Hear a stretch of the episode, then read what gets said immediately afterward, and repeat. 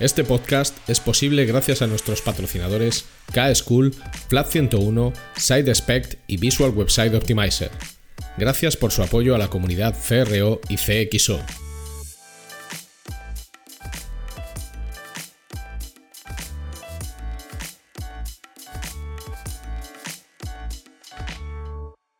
Mi nombre es Ricardo Tallar y estás escuchando CRO Café en español, el podcast de referencia en CRO y CXO, donde hablamos con profesionales digitales de todos los rincones del planeta sobre nuestro trabajo, con el objetivo de compartir, entretener y aprender.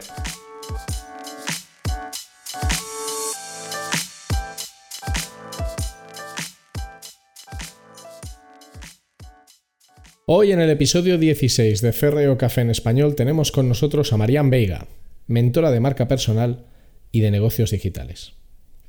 Últimamente se habla mucho de la marca personal y de la importancia que tiene para, para, convertir, para mejorar, para conseguir clientes, para conseguir leads o para conseguir ventas. Y el trabajo de Marian se enfoca en dar forma a los negocios digitales de sus clientes. La mayoría son emprendedores y ella trabaja para enseñarles a dar forma a esos negocios y que aprendan cómo pueden generar leads, cómo pueden generar ventas y cómo pueden generar beneficios directos con su trabajo. Así que con ella vamos a hablar de convertir sin tener web, por ejemplo, usando solo Instagram y LinkedIn, de la importancia del mensaje en la conversión y de muchas más cosas vinculadas al uso de la marca personal y del mensaje y cómo esto puede tener un impacto directo en términos de conversión. Si este podcast te alegra el día, como a mí me lo alegra escuchar ayudas Price, Thunder Mother o Elvis, recomiéndaselo a todo bicho viviente y Luis Miguel y yo seremos más felices que nunca gracias a ti.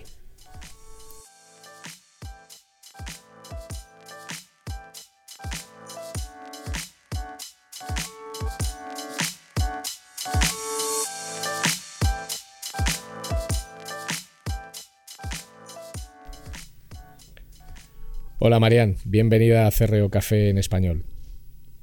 Hola, ¿qué tal? Muy bien, ¿cómo estás? ¿Todo bien? Perfecto, deseando estar aquí. Bueno, me alegro mucho, yo también. Em, nosotros solemos empezar en el podcast hablando siempre de, la persona que viene como invitada, que en este caso eres tú, y conociendo un poco cuál es su historia. O sea, cuál es su formación, cuál ha sido su recorrido profesional hasta el momento en el que, en el que está ahora mismo. Entonces, bueno, lo que, lo que me gustaría es que nos contaras a todos quién es Marian Veiga, qué es lo que ha hecho y dónde está ahora mismo. Bueno, pues espero que tengas un rato. bueno, esto ya sabes, es lo que si lo haces, si lo haces entretenido es lo que tú quieras explayarte. Vale, pues venga. Eh, yo de formación soy politóloga, es decir, pues he estudiado ciencias políticas. Em, fue mi primera opción a la hora de esto de, no sé si te acuerdas, que había que elegir varias opciones de, carreras que tenías que, elegir y bueno, la mía pues eh, fue ciencias políticas.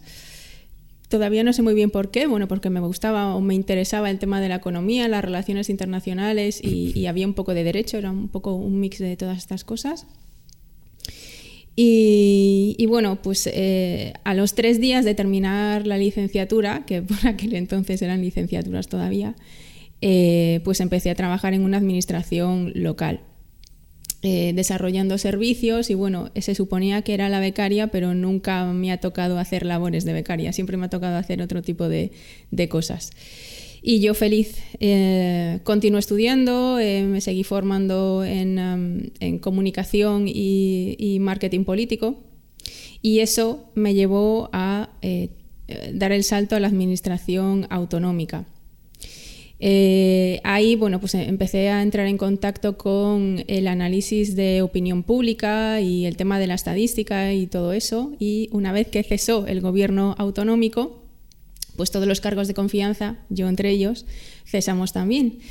De ahí salté a la universidad eh, directamente y eh, bueno, pues estaba dentro del equipo de investigación y empecé a dar clase de marketing electoral, eh, de análisis eh, de datos de opinión pública con SPSS, eh, bueno, y otras, y otras historias como escribir para otras personas y todo esto.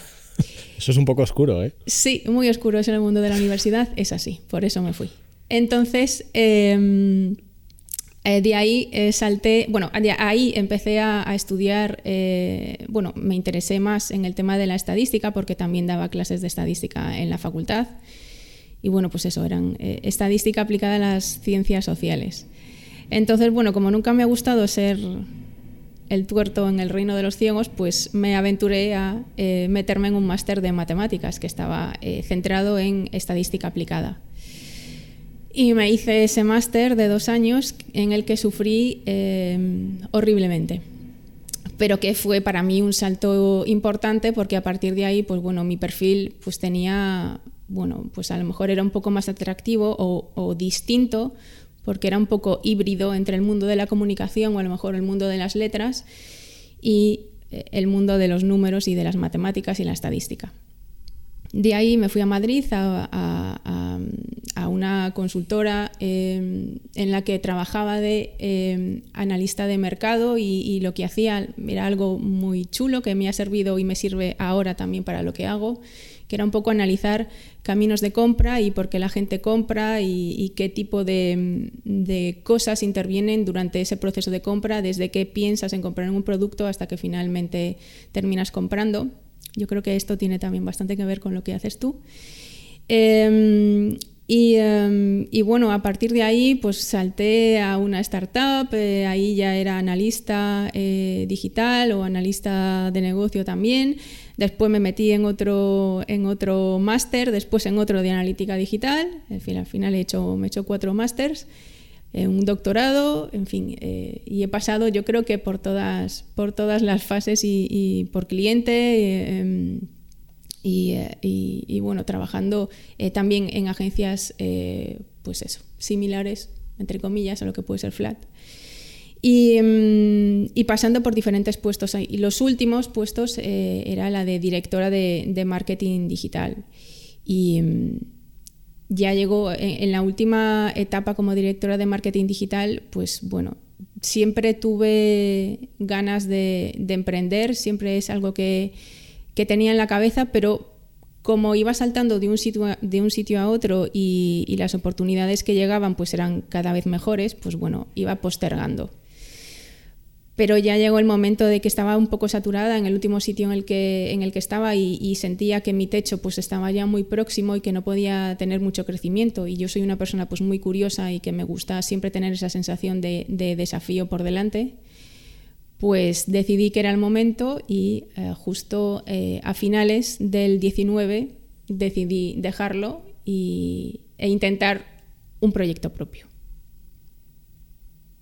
¿Y qué es lo que haces ahora? ¿Cuál es ese proyecto propio? Bueno, pues ahora soy eh, consultora o digamos mentora de negocio digital y consultora de marca personal.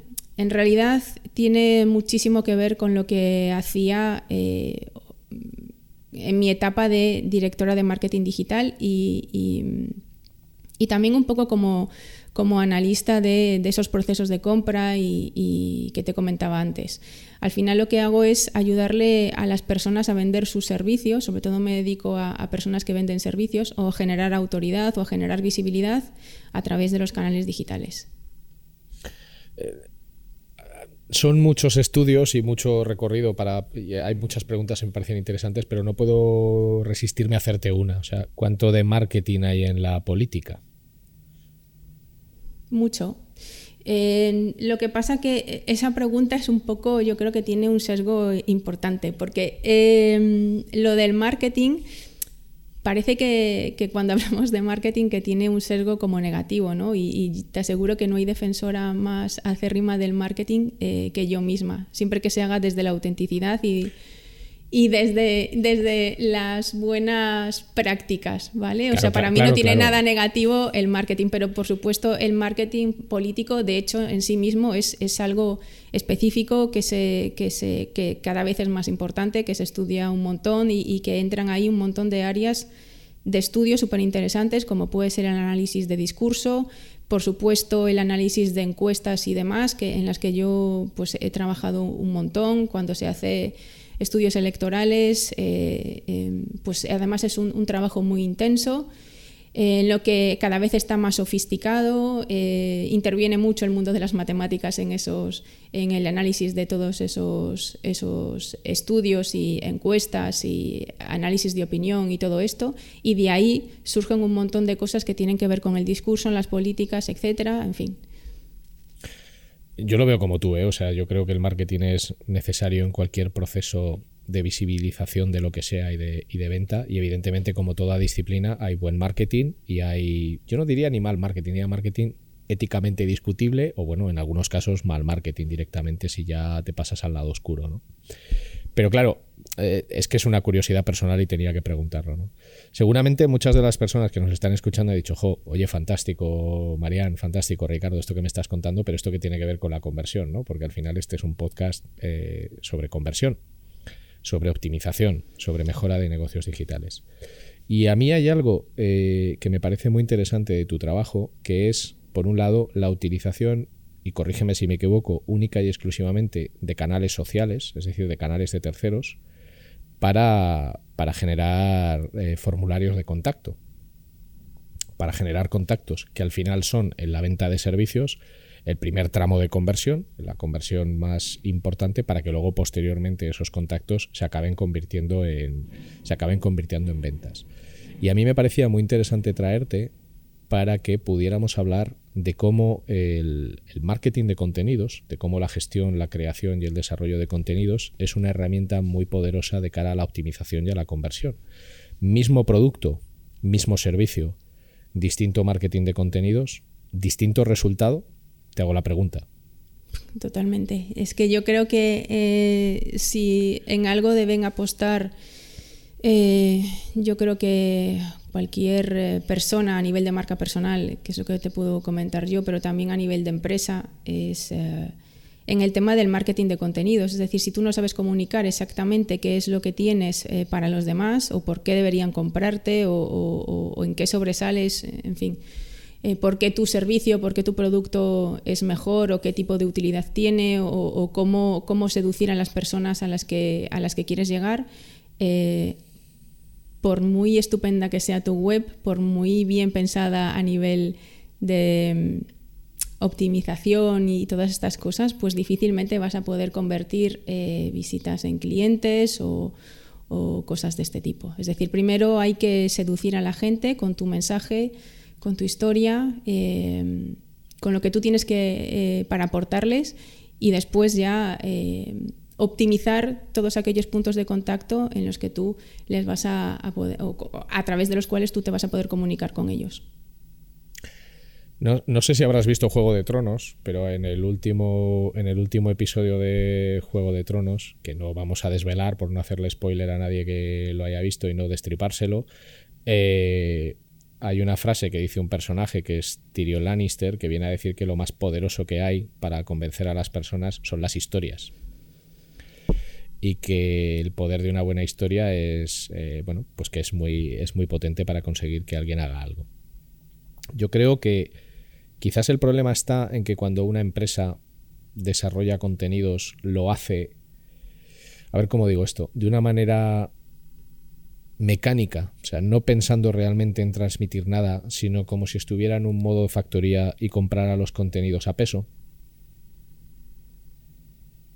Sí, totalmente. Eh, eh, aparte, eh, uno de los problemas es que en el caso de las empresas, bueno, y en el caso de las personas también, muchas veces cometemos el error de que pensamos o ponemos el foco más en nuestro servicio, en nuestro producto, en aquello que vendemos, y no tanto en la utilidad que tienen para los demás o en las necesidades que tienen esas personas a las que te decía que, debemos seducir. Es decir, ese buyer persona o ese avatar eh, nos da un poco igual y, y no pensamos en cuáles son las motivaciones de estas personas para poder comprarnos o querer comprarnos y, eh, nos centramos a lo mejor en, producto o en el servicio que tenemos. Esa es una, una, de las cosas o una de las cagadas que utiliza o que, o que comete la gente a la hora de generar contenido. Después también no darle la importancia eh, que tienen en realidad, es decir, pues a lo mejor...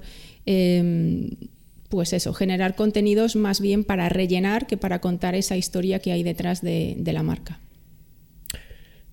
como tú lo estás haciendo para ti, ¿por qué, por ejemplo, optaste o cuál sería el proceso de selección? ¿Por qué tú optaste por dos canales principales que son LinkedIn e Instagram para tu estrategia de contenidos? ¿Y cuál sería el proceso que una marca, eh, yo me refiero más a, marcas, también podemos entrar en el tema de la marca personal, pero cuál debería de ser el proceso en el que una marca decidiera cuáles son los mejores canales para el mensaje que quiere transmitir? O sea, te pregunto dos cosas, o sea, ¿por qué tú escogiste LinkedIn eh, e Instagram?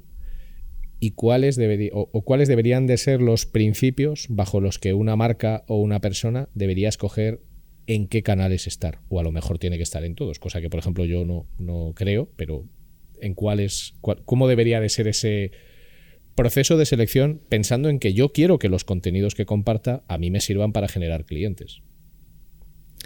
Eh, vale, en mi caso, eh, eh, LinkedIn e Instagram, bueno, en Instagram es para mí un medio bastante más natural porque mm, es un, canal o es una red social en la que llevo, pues yo creo que ocho años, pero con una cuenta personal. Entonces, bueno, cuando decidí emprender, pues tenía, tenía mi cuenta personal y tuve que decidir si continuaba con mi cuenta personal o generaba un proceso para mi nuevo negocio. Y me decidí por esta segunda opción, bueno, pues por diferentes eh, razones. No quería mezclar cosas personales con el tema de, mi emprendimiento. Eh, y, bueno, ya te digo, Instagram es un canal que yo ya conocía, que más o menos dominaba y que además me gustaba y en el que me siento cómoda. Y sobre todo, en el que yo entendía en ese momento que estaban eh, parte de mis clientes potenciales. Eh, LinkedIn, eh, bueno, pues hablando de, marca personal, bueno, pues para mí es importante no lo siguiente. Yo creo que es el primer canal en el que uno debe saber comunicarse y brillar y generar contenido. Si uno quiere tener cierta autoridad dentro de su sector, pues seguramente LinkedIn debe ser uno de los canales que tú tienes que trabajar. Pero eh, ya te digo, también era para mí un medio natural porque LinkedIn pues es también un, canal en el que tengo presencia desde hace mucho tiempo, pero era una presencia muy mm, más anecdótica que otra cosa. Eh, no generaba tanto contenido como genero ahora, por supuesto. Eh, no hablaba tanto de negocio como hablo ahora, por supuesto. Eh, pero bueno, tenía una red bastante interesante, siempre he tenido una red muy interesante, supongo que por esto que te contaba al principio de tener un perfil híbrido, em, a lo mejor atractivo, pues ya tenía una red potente. Y a, a, partir de entonces, desde hace un año y dos o tres meses para aquí, bueno, pues se ha convertido en mi red principal, en estas dos. Pero vuelvo a repetir, no, no solo porque yo me encontrase cómoda con estos canales, sino porque mis clientes, yo entendía que estaban ahí. Eh, también tomé la decisión de no abrir más canales eh, o de no abrir más redes. ¿no? Uno de los, errores más comunes, esto que comentabas tú, de que las empresas pues, tienden a veces a querer estar o tener presencia en muchos canales a la vez. Bueno, pues este es un error porque precisamente eh, seguramente lo vamos a hablar más, adelante, pero generar contenido eh, es algo costoso y mm, querer estar bien en una red social pues implica generar contenido propio. Si esto te lleva mucho tiempo y lo quieres hacer bien y no quieres que, tus contenidos sean corta pega en todas las redes sociales en las que tienes presencia, bueno, pues necesitas un tiempo de creación de esos contenidos, para la creatividad de esos contenidos, etcétera. Con lo cual decidí pocos eh, en los que estuvieran eh, mis clientes y en los que además yo sé que, puedo hacerlo relativamente bien y dejar a lo mejor otros canales pues para más adelante cuando yo los pueda abordar en el caso de que los quiera abordar. Hace un mes y medio, dos meses, no, mes y medio, abrí el podcast. Entonces, eh, en mi caso, a nivel de comunicación, pues voy muy poco a poco abriendo abriendo canales digitales. En el caso de, mm, las, eh, de las, marcas, eh, lo, mismo, en el caso de las empresas, lo mismo. Eh, tienen que, valorar dónde están sus, clientes, a qué tipo de segmento se quieren dedicar, cómo se comporta ese, ese, segmento, ese avatar, ese buyer persona, dónde están. Bueno, y, y, una vez que sepan dónde están, ver si ellos tienen recursos o si tienen herramientas para poder estar con cierta calidad eh, y recurrencia en ese, en ese canal.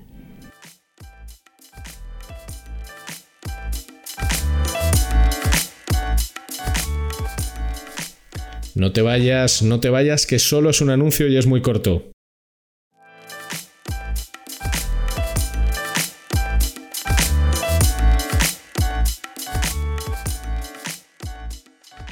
Si necesitas ayuda profesional para mejorar la conversión de tu negocio digital, tu mejor opción es contar con Flat 101.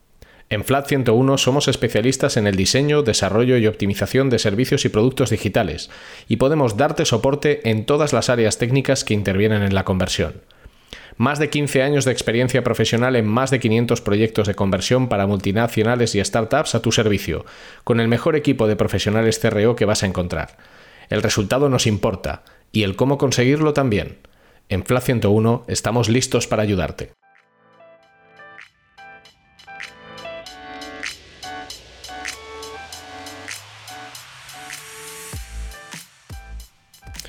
Y, por ser un poco más concretos, o sea, al final, eh, ¿cómo, sería, o sea, ¿cómo sería esa selección? Es decir, yo, por ejemplo, soy una marca que se dedica a la fabricación de mascarillas, que desgraciadamente todos tenemos que llevar ahora. Eh, ¿qué hago? ¿Trabajo todos los canales? Supongo que dependerá del tipo de mascarillas que yo hago. Supongamos que hago, pues yo qué sé, unas mascarillas como pues que llevan estampados de la cara de pues yo qué sé, de la cara de Donald Trump o de la cara de Aznar o de la cara de Rajoy o de la cara de quien sea, ¿vale? Caras de políticos. Mira, aquí dando ideas, ¿no? A ver si, si alguien se anima.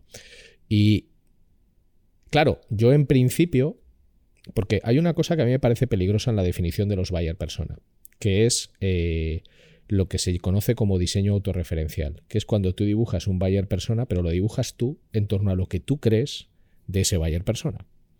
Si haces eso, tú puedes estar dibujando un perfil que realmente no coincide con aquel al que realmente te quieres dirigir.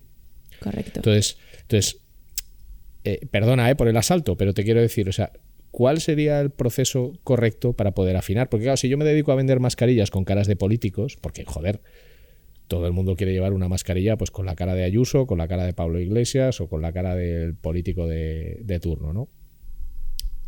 Yo, en principio, si yo dibujara al Bayer persona, diría, bueno, pues como esto es un producto muy visual, seguramente eh, mis mejores canales serían canales visuales, eh, tipo Instagram, tipo TikTok, u otro tipo de, otro tipo de, canales. Pero claro, si soy yo el que dibuja el Bayer Persona, ¿cómo me aseguro de que realmente estoy haciendo las cosas bien para poder encontrar los canales adecuados? Bueno, pues hay una cosa, aparte de una de las críticas al tema del Bayer Persona es este, pero bueno, aún así, animaría a todo el mundo a que lo haga de todos, de todos modos, porque siempre van a avanzar muchísimo más que si no tienen claro quién es ese Bayer persona. Pero hay una cosa así como muy disruptiva que te ayuda mucho a saber si estás afinando o no, y es preguntar. O sea, esto de prospectar y preguntarle a la gente en dónde está, qué es lo que prefiere, eh, escuchar eh, mucho, bueno, pues eh, puedes hacer mil cosas, encuestas, tendrás una lista de correo, seguramente tienes por ahí un montón de personas a las que les puedes preguntar qué es lo que le gusta más, lo que le gusta menos, lo que le gustaría, dónde le gustaría encontrarlo. Bueno, pues todas estas cosas que son así como súper mega sofisticadas y, y que esto, bueno, pues al final funciona y que te ayudan a eh, refrendar o refutar ideas que tú a lo mejor puedas tener y que salen de tu cabeza y que eso que a lo mejor pues eso son hipótesis que no, que no has em, comprobado todavía. Entonces el hecho de poder preguntar, escuchar, eh, suele funcionar bastante bien, en lugar de solo quedarte en la eh, suposición. No, no, estoy totalmente de acuerdo. Yo creo que de hecho una de las cosas más interesantes que se puede hacer en cualquier tipo de acción es, es la parte de research, la parte de investigación es la parte de, investigación con usuarios a todos los niveles, que eso puede ir desde una encuesta sencilla hasta simplemente preguntar en tu entorno cercano, aunque eso es peligroso, eh, preguntar en tu entorno cercano entre aquellas personas que coinciden más o menos con lo que tú buscas, pues oye, ¿dónde te desenvuelves? Yo, por ejemplo, a veces, aparte del equipo de la empresa, que son asquerosamente más jóvenes que yo, les pregunto cosas tipo, pero oye, hoy en día ¿qué usáis? O sea, ¿tú cómo te entretienes en tu tiempo libre? Porque claro, yo pues cuando tenía tu edad era, había otro ecosistema de cosas y era todo más, eh, más físico. Pero ahora que, cómo va esto, ¿vale? O sea, la gente utiliza Kahoot para divertirse online y descubres cosas que no sabías que existían. Y eso es interesante porque realmente te da ese punto de vista real sobre la persona a la que te quieres eh, dirigir. ¿Vale? Eso ya, eso ya lo tenemos. Tú, por ejemplo, como creadora de contenido que además consigue generar contactos que entiendo son la fuente principal de tu negocio, siendo que este es un podcast sobre conversión, ¿cuáles o qué no, nos puedes contar sobre los números de la conversión? Es decir, X contenidos me han generado X contactos a lo largo de X tiempo y este es el ratio de éxito a venta por estas razones. ¿O cuáles deberían de ser los KPIs en los que deberíamos fijarnos? Bueno, a ver, como te he dicho, yo soy analista también, ¿vale? lo, sé, lo sé, lo sé. Em, em, Vale, eh, esto no es algo que yo lo lleve muy, muy al dedillo, ¿vale? Porque también el tema de los, eh, aún siendo analista, eh, esto de los contenidos no es, no es una cosa tan inmediata como medir a lo mejor los pasos que hace un usuario a la hora de rellenar un formulario o, cuando, o la efectividad de una landing u otra. Mm, esto no va tanto así, es decir, no es tan inmediato es un poco más complicado. Em, de hecho, bueno, pues que al final nosotros tenemos tantos puntos de contacto, en mi caso no tantos, ¿vale? Fundamentalmente eh, LinkedIn e Instagram, ni siquiera tengo web, o mejor dicho, la web que, tengo, si alguien la quiere bichear cuando eh, se publique el podcast, no sé si todavía será la que hay ahora, pues es una, landing eh, horrible eh, que me hice en una tarde de la que no estoy nada orgullosa, pero bueno, ahí está. lo que quiero decir es que em, me he basado o he centrado todo en dos canales digitales, en Instagram y LinkedIn, ¿vale? Eh, pero claro, tienes distintos impactos tanto en la una como en la otra, con lo cual es complicado saber exactamente cuántos contactos o cuántos leads generas por un contenido en concreto o, por una acción en concreto. Aparte, tampoco, tampoco he invertido eh, ni un solo céntimo de euro en publicidad online. Es decir, todo lo que tengo ahora mismo es en orgánico y basado en estos dos eh, canales digitales, lo cual esto también es una forma de demostrar que no necesitas un ecosistema súper mega sofisticado para generar ventas ni para generar negocio, ¿vale? Es arriesgado, por supuesto, porque sí que está bien eh, y yo a todo el mundo se lo, se lo recomiendo, tener tu propia web, etcétera, etcétera, pero no es necesario eh, para generar negocio. Em, a nivel de números, pues por ejemplo, te puedo decir que con una historia en, Instagram eh, fui capaz de, em, de, rellenar o de cubrir 25 plazas para hacer un reto pagado sobre LinkedIn. Si quieres, hablamos a, nivel de, a nivel de esos números, es decir, con un impacto pues puedes generar eh, pues eso, 25 ventas. Entonces, eh, ¿funciona? Pues yo creo que sin duda sí. Lo que pasa que no es solo eh, por haber hecho esa, esa story, sino que viene de mucho más atrás, es decir, de toda, de toda la credibilidad que tú poco a poco a través de tus contenidos pues, te vas trabajando, eh, de las acciones de visibilidad como a lo mejor aparecer en un podcast o que alguien te haga una entrevista, es decir, todo va sumando. ¿no? El marketing de contenidos no es una cosa tan inmediata ni es tan fácil de medir como a lo mejor, ya te digo, cualquier otro, otro tipo de acción en la que todos los pasos están medidos y, puedes ir un poco, pues eso, haciendo esa traducción de hago esto, saco tanto. Eh, pero es una cuestión más de estrategia y más de, día a día y, todo esto. Ya te digo, yo no tengo ni formularios, eh, no tengo una página web para medir mis landings, ni la efectividad de nada de lo que hago, ni si mis botones tienen que ser rojos, amarillos o verdes, ni nada de esto. Eh, por lo tanto, tampoco analizo tráfico web. Eh, simplemente me dedico y pongo todo mi esfuerzo en comunicar lo que yo creo que es valioso para las personas que me escuchan o para las personas que me leen y a partir de ahí, pues bueno, recojo y, tengo la suerte de que eh, recojo lo que necesito. Yo, yo diría si te parece correcto a ti, que el marketing de contenidos guarda una relación muy estrecha con la conversión en que el resultado es una consecuencia. Es decir, tú no haces un contenido y automáticamente, como bien dices tú, que nadie piense, por favor, que por hacer una story va a vender 25 plazas de nada, porque esa story va en una cadena muy larga. O sea, hace seis meses harías un contenido hablando de Perico el de los palotes y seis meses después publicas esta story y tienes efecto. Pero porque los contenidos que has ido generando por el camino han construido una fuente de autoridad. Entonces, cuando construyes, esa, cuando construyes esa fuente de autoridad, llega la transacción pero como respuesta a la autoridad, no a la publicación en sí de una story aislado. Eh, bienvenida a Casa del Herrero Cuchillo de Palo, porque nosotros eh, publicamos un estudio de conversión anual y, por ejemplo, ahí sí que nos hemos intentado preocupar por sacar estos números. Y es un ejemplo de marketing de contenidos. Eh, a mí a veces me preguntan, ¿cuánto os cuesta hacer el estudio? Digo, mira, pues el estudio, si lo, tuve, si lo tengo que cuantificar económicamente, cada año nos cuesta unos 20.000 euros y genera unas eh, entre 5 y 8 mil descargas, dependiendo de la edición. Es un contenido, esto que ahora llaman eh, perenne en inglés, pero yo lo voy a decir en español porque hay que usar más nuestro lenguaje. Y el, y el contenido perenne, pues al final se va descargando conforme pasa el tiempo. Pero claro, 20.000 euros eh, vamos a poner 5.000 descargas, vamos a tirar a lo, a lo, más bajo. Pues al final cada descarga son 4 euros. Eh, esos 4 euros, lo que yo tengo son los datos de las personas que se han descargado eso.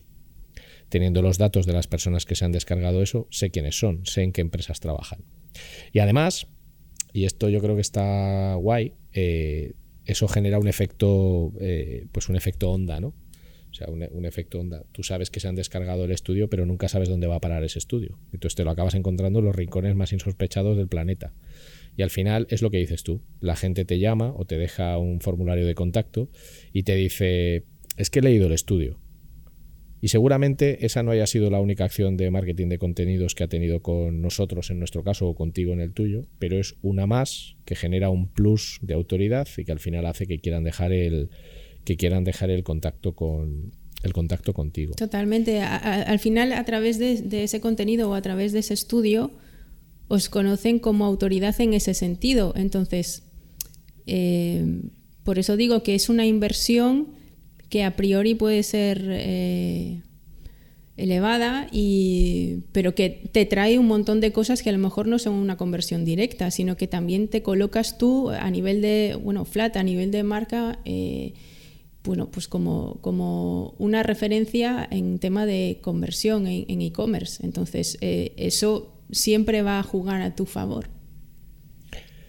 Como el mundo de los a mí lo que me pasa siempre, o sea, yo creo que los, los contenidos son fundamentales, el diseño de información, el cómo se escriben las cosas, el cómo se cuentan es fundamental para resolver dudas, para generar expectativas, para todo. Eh, pero también tengo la sensación, no sé si te pasa a ti, de que muchas personas perciben que es fácil hacer contenidos, ¿vale? O sea, yo recuerdo, yo estaba en congresos donde la gente, pues bueno, te cuenta tranquilamente, pues oye, que es que he encontrado un redactor en Perú que por un euro me escribe un artículo. O, por, o hay esta plataforma que por tres euros me escribe eh, este artículo, ¿no? Claro. A ver, nadie da duros a cuatro pesetas, ¿no?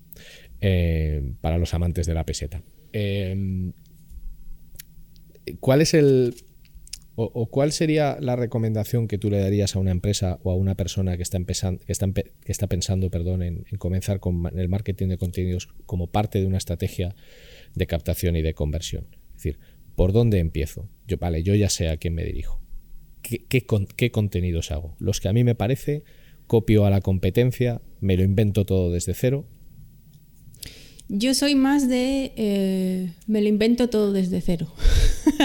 y me explico fijarte en lo que hacen los otros está genial porque te da una referencia, te da un marco, digamos, de actuación, de ver un poco, a lo mejor, de testar temas que pueden ser, mm, que la gente a priori puede interesarle más que otros.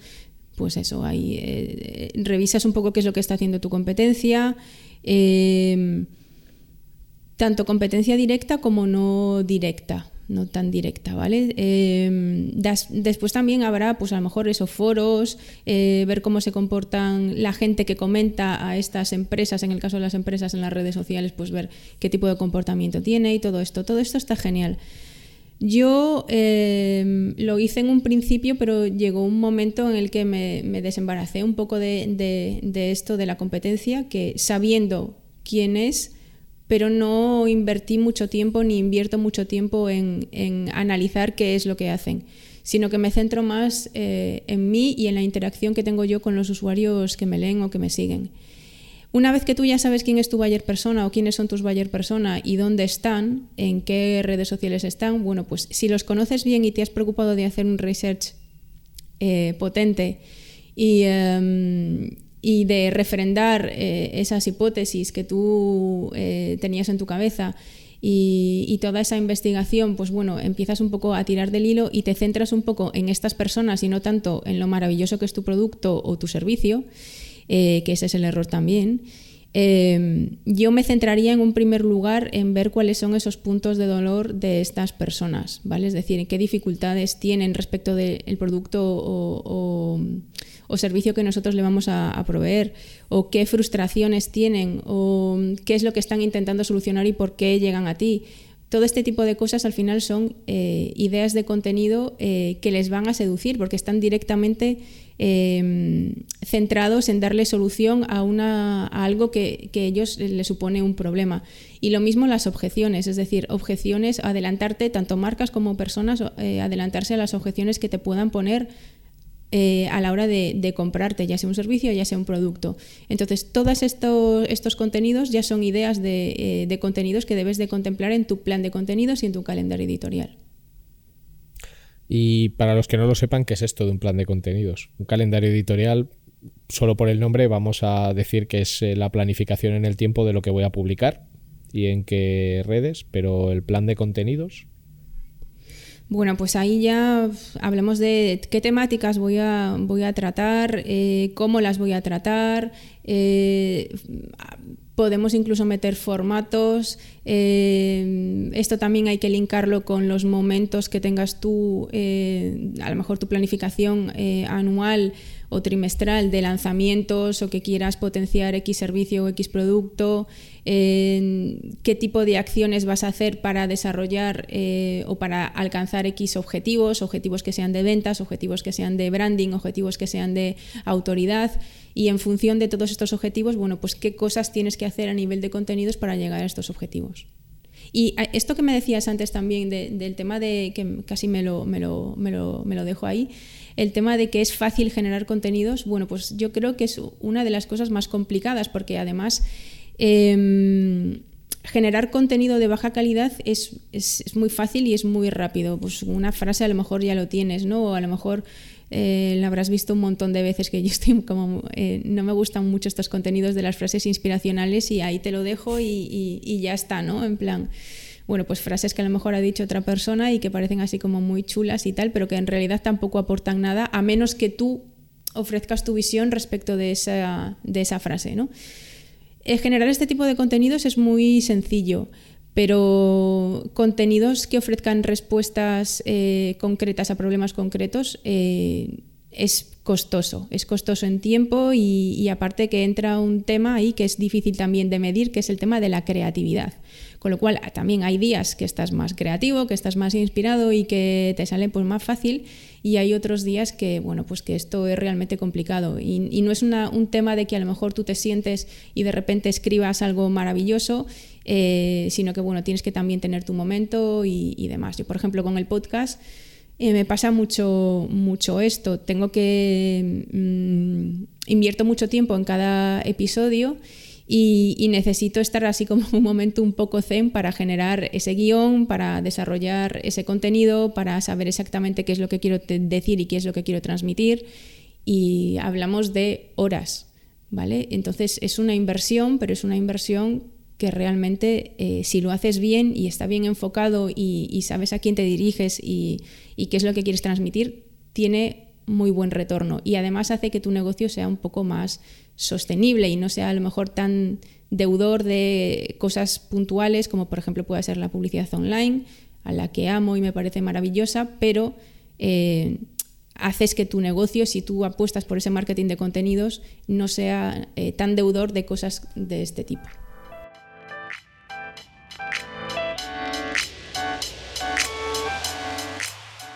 Ahora es el momento de una pequeña promo.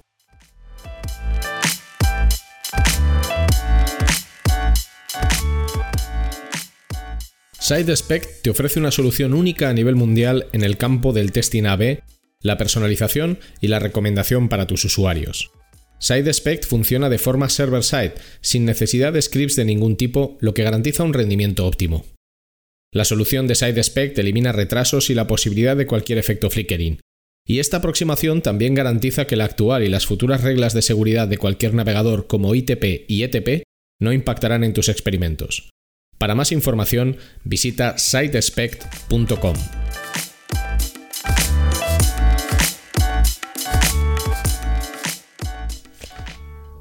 A ver, yo estoy totalmente de acuerdo y de hecho creo que un reto que muchas empresas tienen y no hacen, no sé si por pereza, si porque les parece muy difícil, es que cada empresa, cada negocio digital debe encontrar su propio mix de canales y su propio mix de recursos para que te funcione a ti. Yo creo que aquí el problema quizás es que todo el mundo le gustaría encontrar una fórmula mágica que alguien me cuenta en cinco minutos, yo la implemento y mágicamente aquí empiezo a vender a chorrazo como si no hubiera un mañana.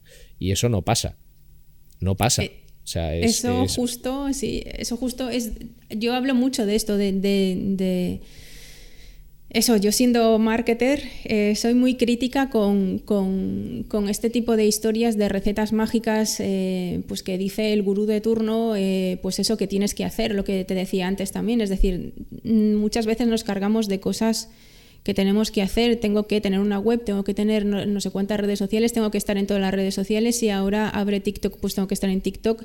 Si hay Clubhouse, pues tenemos que estar ahí en fin, y que esto, el hecho de eso, exponernos o tener cuentas o lo que sea y generar dos contenidos, pensamos que esto nos va a traer un retorno eh, brutal y no es así, ¿vale? Entonces, cada uno tiene que ajustar su, propio, su propia estrategia, saber exactamente dónde debe estar, en dónde están sus clientes y una vez que detecta dónde están tus clientes y por tanto, bueno, pues ese sitio en, en el que tienes que estar, cómo y de qué forma les vas a seducir a través de tus contenidos.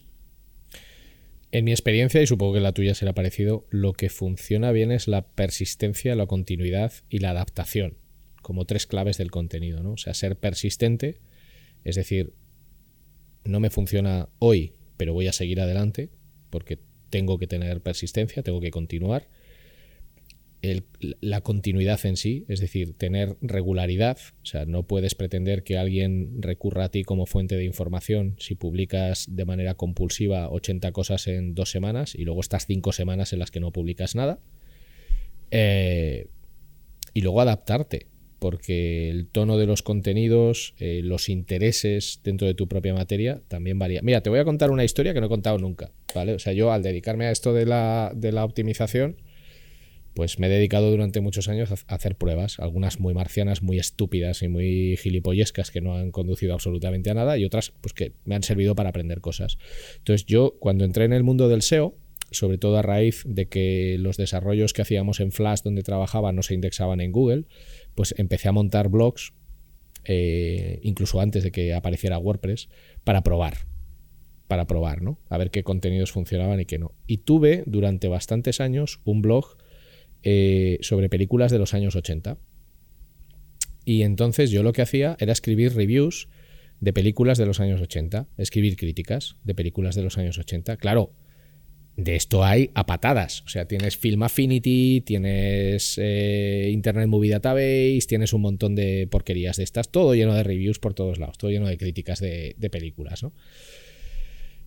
Y lo que pasa es que yo lo que hacía cuando escribía yo la crítica, yo contaba mi historia personal. Por ejemplo, yo vi Aliens, esto es terrible decirlo ¿no? en público, pero yo vi Aliens, la película de 1986, yo la vi en el cine. Entonces, Madre mía, yo casi ni había nacido. Bueno, había nacido, pero poco, ¿sabes? no, no, tú estabas, eh, vamos, estabas en la cuna seguro.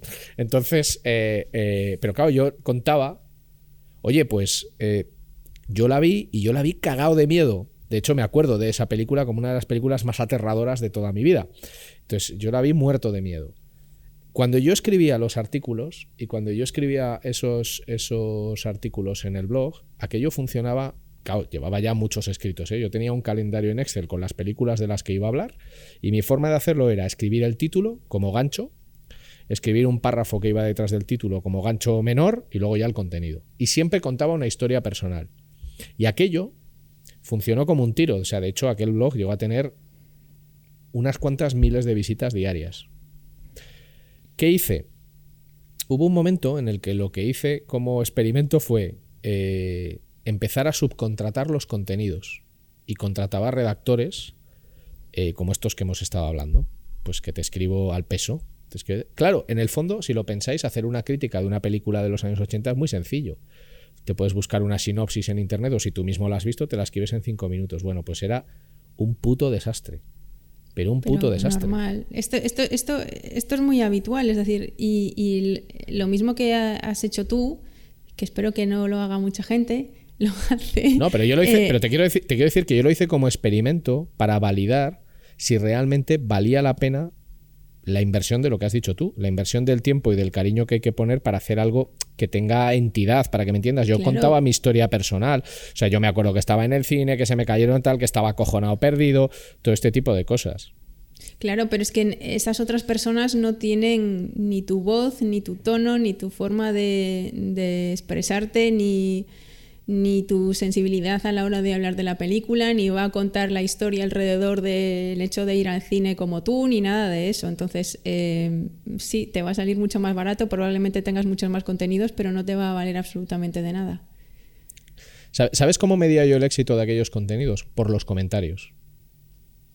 Que ahora eh, los, blogs están más abandonados en este sentido, pero al final yo, yo medía más que las visitas por las interacciones. Creo que a veces la peor métrica que podemos utilizar para un contenido son las visitas.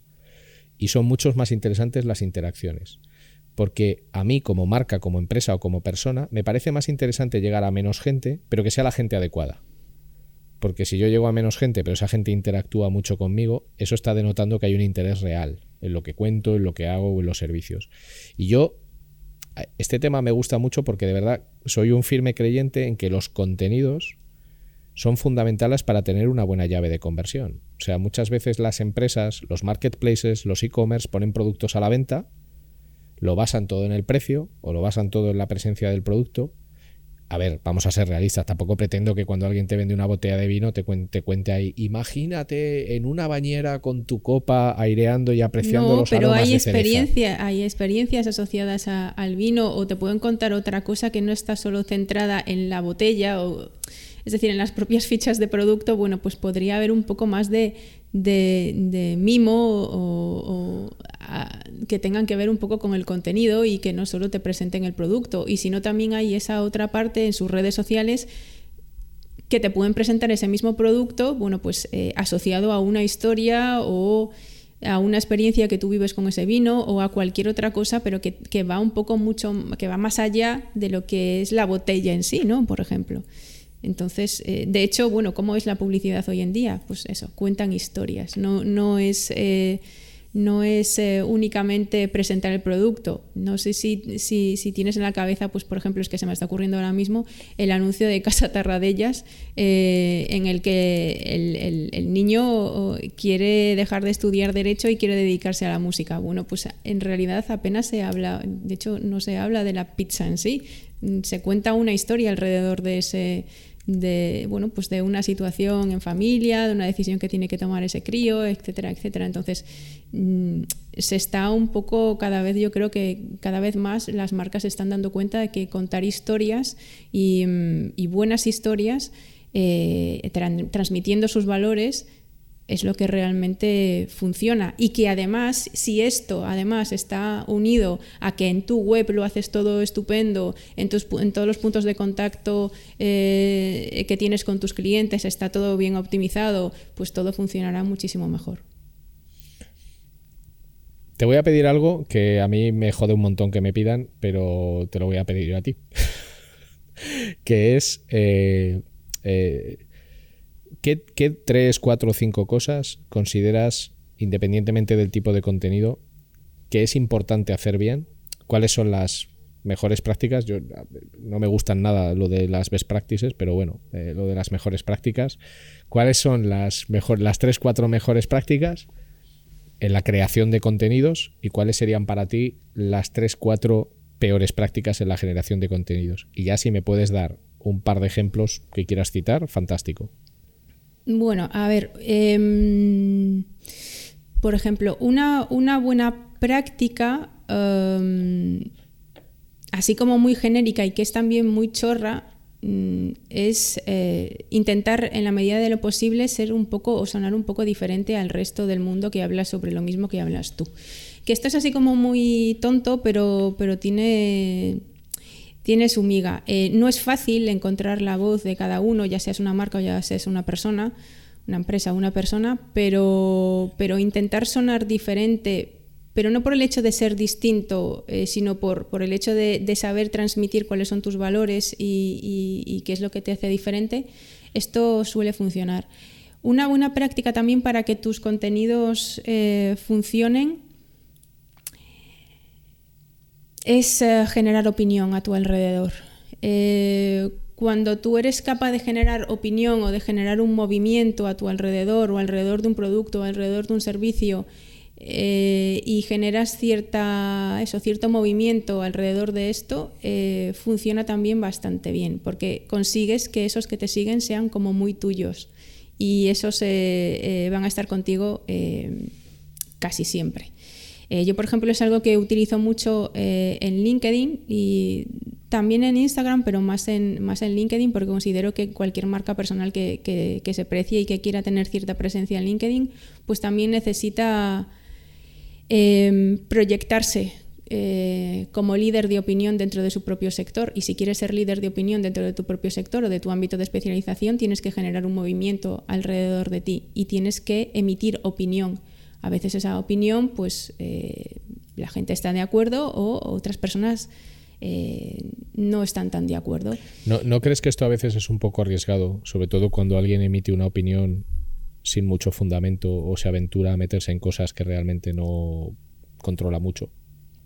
Claro, tienes que meterte donde tú controlas, es decir, lo que no vale es querer estar en el mundo pasando como de puntillas. Esto ya no funciona tienes que de alguna forma em, demostrar que lo que sabes eh, está, es ok, o sea, es decir, que, controlas de lo que, de lo que hablas y obviamente hablar de lo que, de lo que sabes. No, no es hablar de fútbol o hablar de política, algo que también estoy completamente en desacuerdo de que no se puede hablar ni de fútbol ni de política. O sea, que hay temas de los que no se pueden hablar, estoy totalmente en desacuerdo, me parece la cosa más absurda del mundo.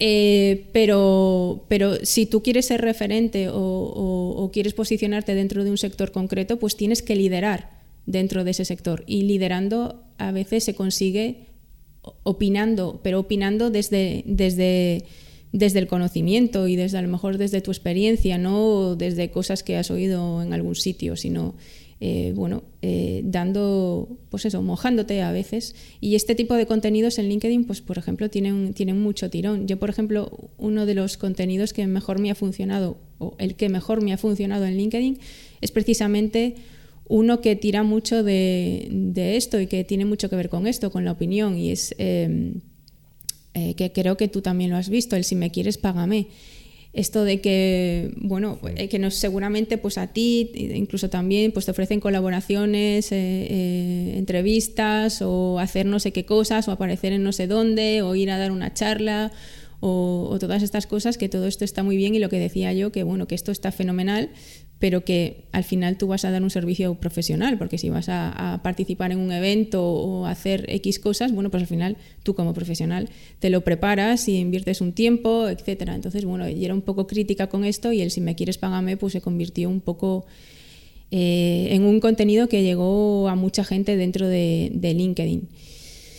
Eso por un lado. Y después, em, otra cosa que pueda funcionar. Em, no sé, dime tú, ¿tú qué haces? Tú, tus contenidos también tienen bastante tirón en, en, LinkedIn, o sea que eh, algo bueno estarás haciendo. Sí, bueno, se intenta, ¿no? O sea, yo a nivel de empresas con las que trabajamos, por ejemplo, los contenidos que funcionan básicamente responden al patrón que dices tú. O sea, al final tienes que hablar de algo que sea creíble dentro de tu marca Puedo poner un ejemplo en el que llevamos bastante tiempo trabajando en tres líneas de contenidos para una aseguradora, pero es una aseguradora de salud. Entonces, como es una, como es una aseguradora de salud, una de las líneas de contenido es eh, alimentación. O sea, al final nutrición. Aliméntate bien, pues porque tu cuerpo es tu templo, bla, bla, bla, bla, bla, bla, bla. Otras son hábitos saludables, pues lo típico, ¿no? El, estilo de vida saludable, ¿vale? Pues eh, eh, caminar, eh, hacer determinado tipo de deportes, otro tipo de prácticas. Y luego hay una parte, y además es esto, y esto yo creo que es muy importante, hay una parte que en esta marca es real, que el tercer territorio de contenidos al que nos dirigimos es la inclusión social porque es una marca que realmente tiene fundaciones y hace un trabajo social importante para que personas con capacidades diferentes pues, puedan integrarse en el tejido socioeconómico. Esos son los tres tipos de contenidos que trabajamos. Yo para que eh, la gente que nos escucha se haga una idea, pues los ratios de conversión cuando llevas 6, 7, 8 meses publicando este tipo de contenidos de manera continua, de manera constante, fomentando el debate, con datos, porque la opinión para mí lo peligroso que tiene es, eh, la ausencia de datos. Eh, o sea, eso es muy peligroso. Porque no, te, no, tienes credibilidad cuando no puedes poner un dato encima de la mesa.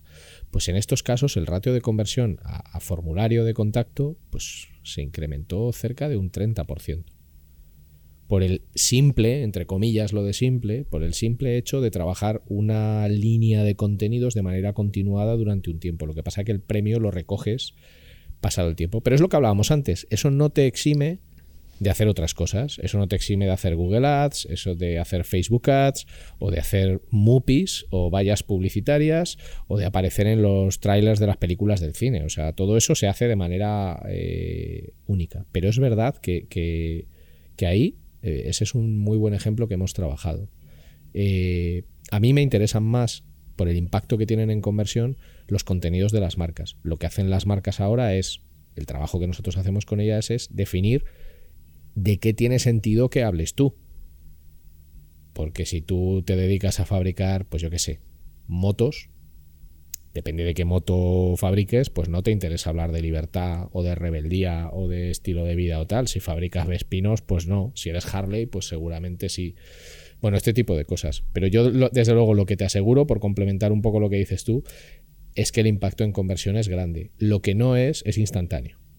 Eso, es... eso es lo que, lo que hablábamos antes. Es decir, yo es lo que, ya te digo, yo es lo que, lo que hago. Em, cuando yo, por ejemplo, es que no, no he, hecho, he hecho todo lo que no se supone que se debe hacer, o más que lo que no se supone que se debe hacer, eh, no he hecho lo que se supone que se debe hacer. Y todo es gracias al marketing de contenido. Es decir, todavía no he hecho ningún lanzamiento de ningún producto o de ningún servicio.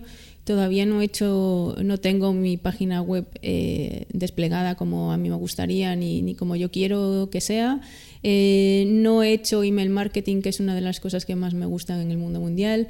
Eh, no he hecho campañas de publicidad y, todo lo que he recogido es puramente gracias al marketing de contenidos.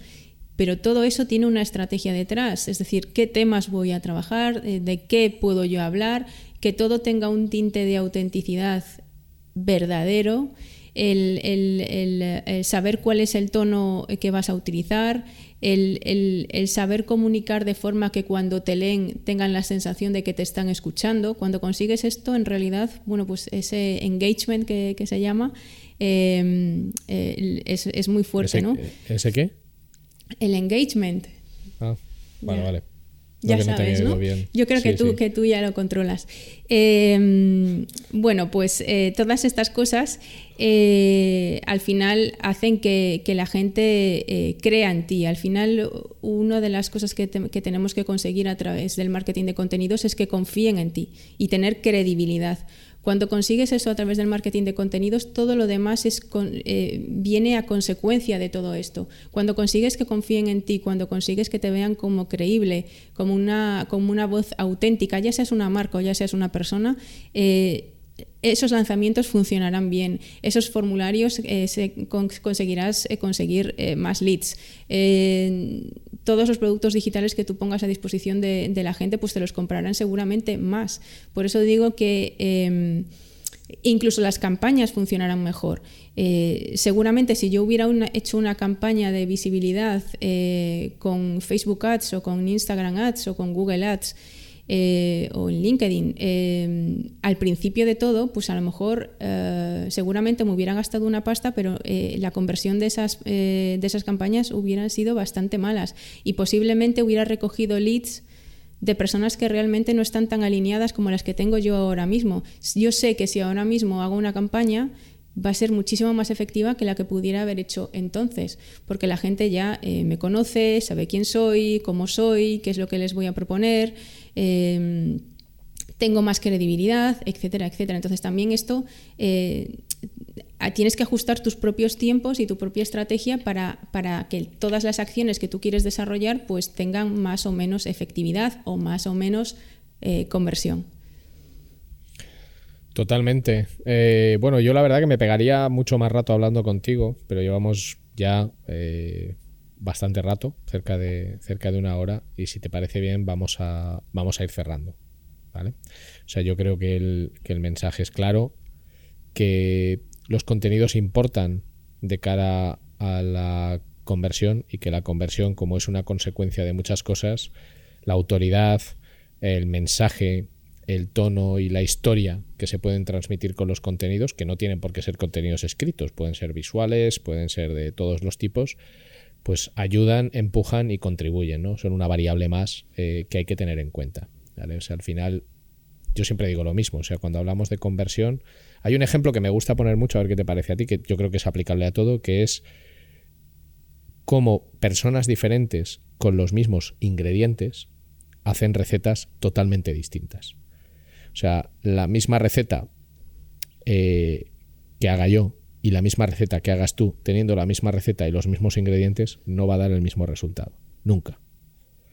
Entonces, en ese sentido, es importante cuando se crea un contenido que realmente aquello que tú haces eh, tenga sentido para ti y lo hagas eh, pensando realmente en que, en que lo estás haciendo de la manera más adecuada. Porque si intentas hacer lo que está haciendo otro con las reglas de otro, pero tú no eres ese otro, el resultado no va a ser igual.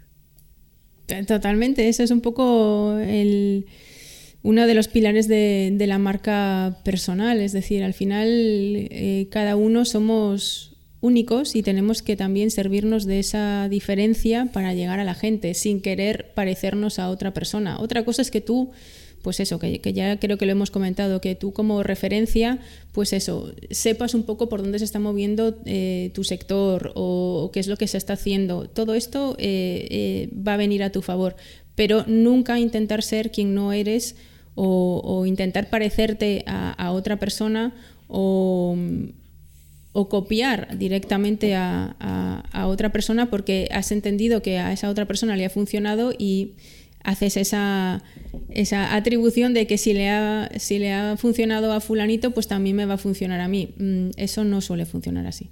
No, no, no, no suele. Para terminar, me gustaría hacerte dos, dos preguntas. La primera es, ¿qué experiencia o qué aprendizaje que hayas tenido a lo largo de tu vida crees que sería bueno para cualquier persona que nos esté escuchando? No tiene que ser algo laboral, ¿eh? puede ser laboral o puede no ser laboral. ¿Qué algo que tú has vivido que hayas dicho, jo, ¿cuánto me ayudó en su día a hacer esto? ¿Le recomendarías hacer a cualquier persona? Vaya pregunta. Has visto, y con, carga de profundidad, ¿eh? o sea, una cosa aquí... esta, no me la esperaba. Em, a ver, pues yo creo que para mí dos cosas, pero que, son muy troncales en mi vida.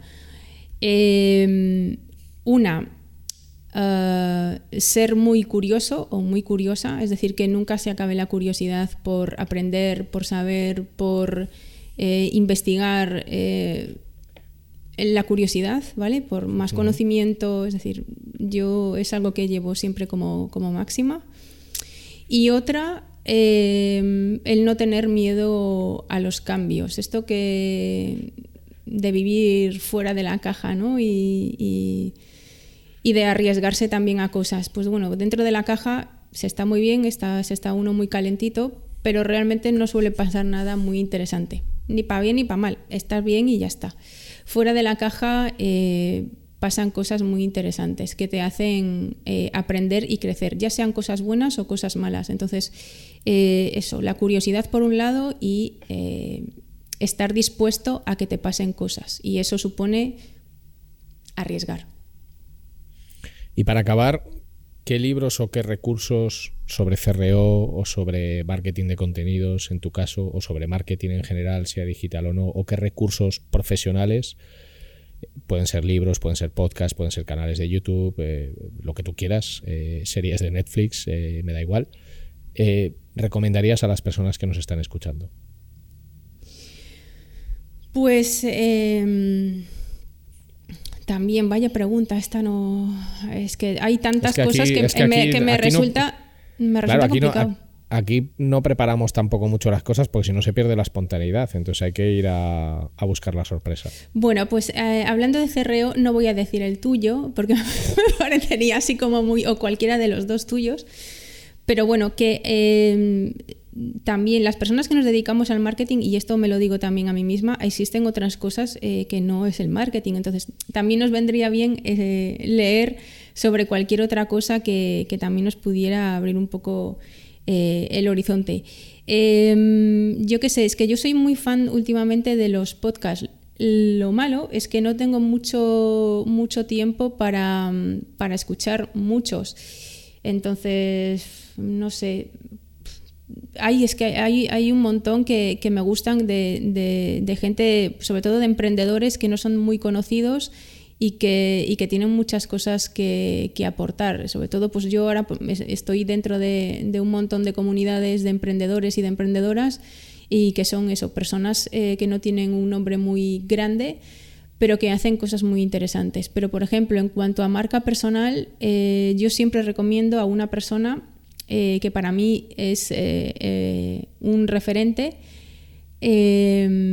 a veces que dice cosas incómodas y que es una persona muy, muy directa y que me encanta, que es Andrés Pérez Ortega y, recomendaría cualquiera de sus libros a cualquiera que quiera aprender un poco más sobre marca personal. Vale, muy bien. Pues con estas recomendaciones vamos a dejar por cerrada esta entrevista, esta entrevista, esta conversación, esta. Puede que haya más en el futuro, puede que no. Esto las personas que nos escuchéis en vuestra mano está. Oye, Marían, qué maravilla, qué descubrimiento, Ricardo, tráela más veces, por favor. Hablad del marketing político y de cómo los políticos convierten eso en votos o hablad de... Este es, un, es, un, temazo, ¿eh? Podríamos hablar de... Sí, sí, lo que pasa que, claro, yo creo que, bueno, a mí se me escapa por completo. Tú al final eres politóloga y puedes hablar de esto, yo no, pero bueno, eh, ahí es una opción, es una opción. Muchísimas gracias por tu tiempo y por haberte pasado por, por aquí, por CRO Café en Español. Eh, muchas gracias por tu tiempo, por tus aportaciones y, espero que podamos eh, contar contigo en próximas ocasiones. Muchísimas gracias, Marian. Nada, gracias, gracias a ti, a, la entrevista y a darme este espacio también para poder hablar de todas estas cosas. Muchas gracias de nuevo, qué educados somos y sigamos, sigamos convirtiendo.